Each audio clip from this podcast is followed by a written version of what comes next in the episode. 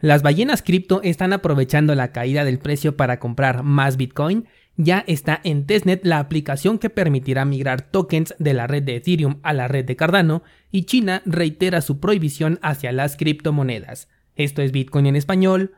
Comenzamos.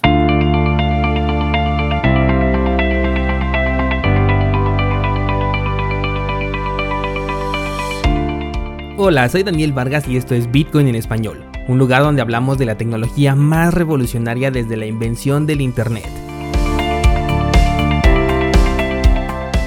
¿Crees que estoy exagerando? Ponte cómodo y déjame ser tu guía en un camino sin retorno, el camino a la descentralización.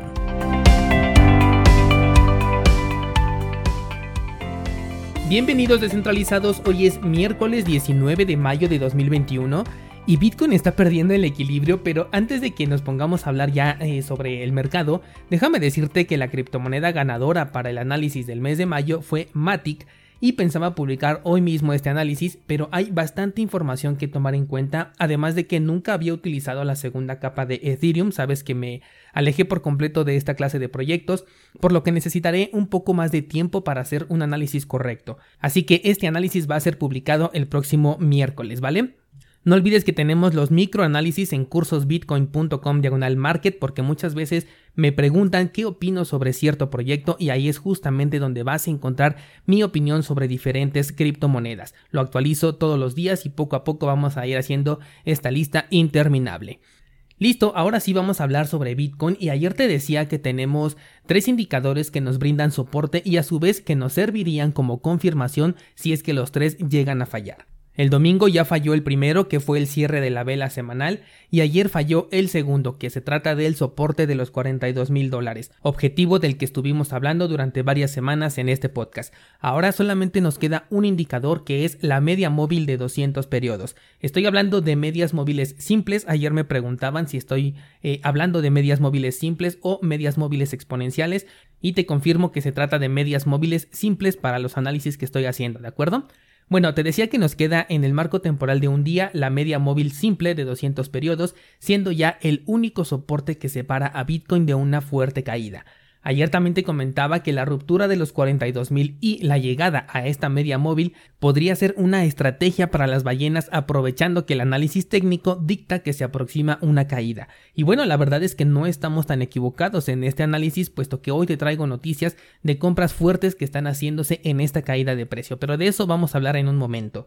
Por ahora voy a esperar a ver qué sucede con esta media móvil de 200. Si no hace de soporte, entonces habrá que pensar en un nuevo análisis que así a simple vista tiene tres niveles posibles de caída. Estamos hablando de los 34.000, los 28.000 y los 20.000. Pero esto ya lo vamos a analizar a profundidad si es que la media móvil no hace de soporte y por supuesto que te voy a mantener informado por Instagram, por este podcast y en cursosbitcoin.com diagonal análisis.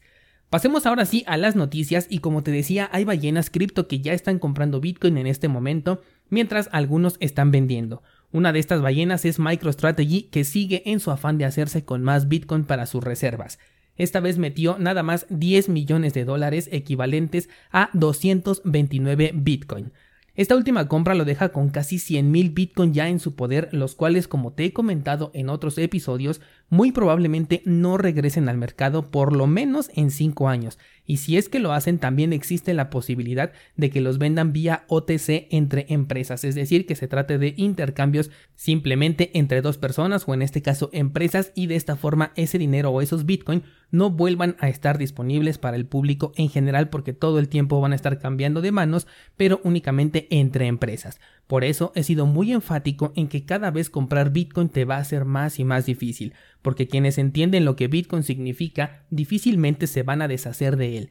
Una opción que en el futuro se puede convertir en muy rentable es el utilizar Bitcoin como colateral para obtener préstamos en fiat, algo muy similar a lo que hacen las DeFi, pero en este momento considero que estas plataformas todavía son bastante inseguras, pero que en el futuro las van a perfeccionar. Con este método se puede obtener dinero fiat para hacer lo que se quiera hacer sin la necesidad de perder la custodia de ese Bitcoin y regresarlo al mercado abierto. Ayer también te comentaba que las palabras de Elon Musk no tienen ninguna relevancia en esta caída de precios, sobre todo porque los que realmente están vendiendo son los nuevos inversionistas que apenas llegaron al mercado, producto del FOMO, y los traders que están aprovechándose de la volatilidad. Y esto lo confirma el proveedor de análisis Glassnode, el cual, de acuerdo a su investigación, dice que los nuevos inversionistas vendieron sus posiciones en pérdidas. Esto debido a que recientemente habían entrado mientras que los holders de largo plazo se mantuvieron firmes sin alguna. Y es que de hecho ayer vi un comentario muy interesante en Twitter en donde dice Bitcoin se desploma, lo cual quiere decir que si invertiste 50 dólares en un año, hoy ya nada más tienes 400. Me pareció bastante interesante esta publicación porque pues es cierto. Un indicador también muy importante que puede servirte para prever estos movimientos es el número de Bitcoin que se mueve hacia los exchanges en momentos críticos como el que estamos viviendo en este momento. Poco antes de la ruptura del soporte el día de ayer se enviaron 25.000 Bitcoins hacia Binance. Cuando esto ocurre normalmente es porque alguien está buscando vender y por eso es que los manda hacia un exchange que veas este tipo de movimientos cuando el precio se encuentra por romper el soporte de la media móvil de 200 en el marco temporal de un día, el soporte de los 42 mil dólares y aparte la media móvil de 20 periodos en el marco temporal semanal, el conjunto de todo esto se convierte para nosotros en un indicador que nos dice que el camino de menor resistencia es a la baja.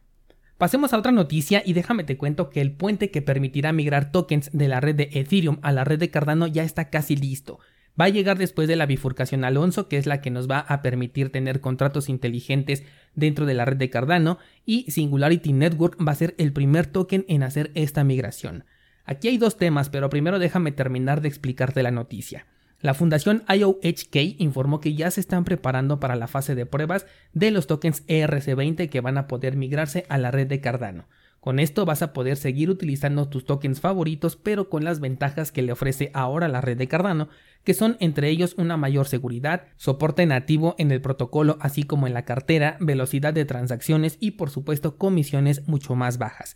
Algo que también lo diferencia mucho de la Binance Smart Chain es que este proceso es reversible que quiere decir que tú puedes migrar tu token de la red de Ethereum a la red de Cardano y después puedes hacer el proceso inverso. No sé por qué lo harías, pero si así lo deseas puedes volverlo a convertir en un token ERC20, cosa que Binance no te permite dentro de su cadena.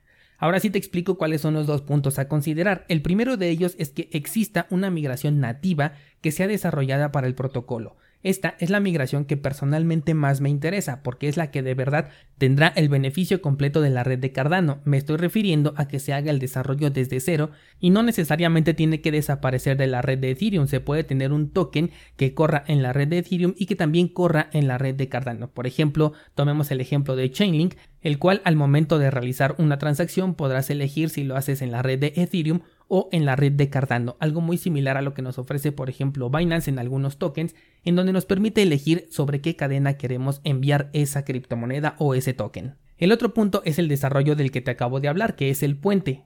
Este tipo de desarrollos de los puentes está cobrando mucha fuerza, sobre todo porque ya hay múltiples blockchains que quieren interconectarse. Y es que estos puentes sí convierten tu token, pero no mitigan el costo a pagar.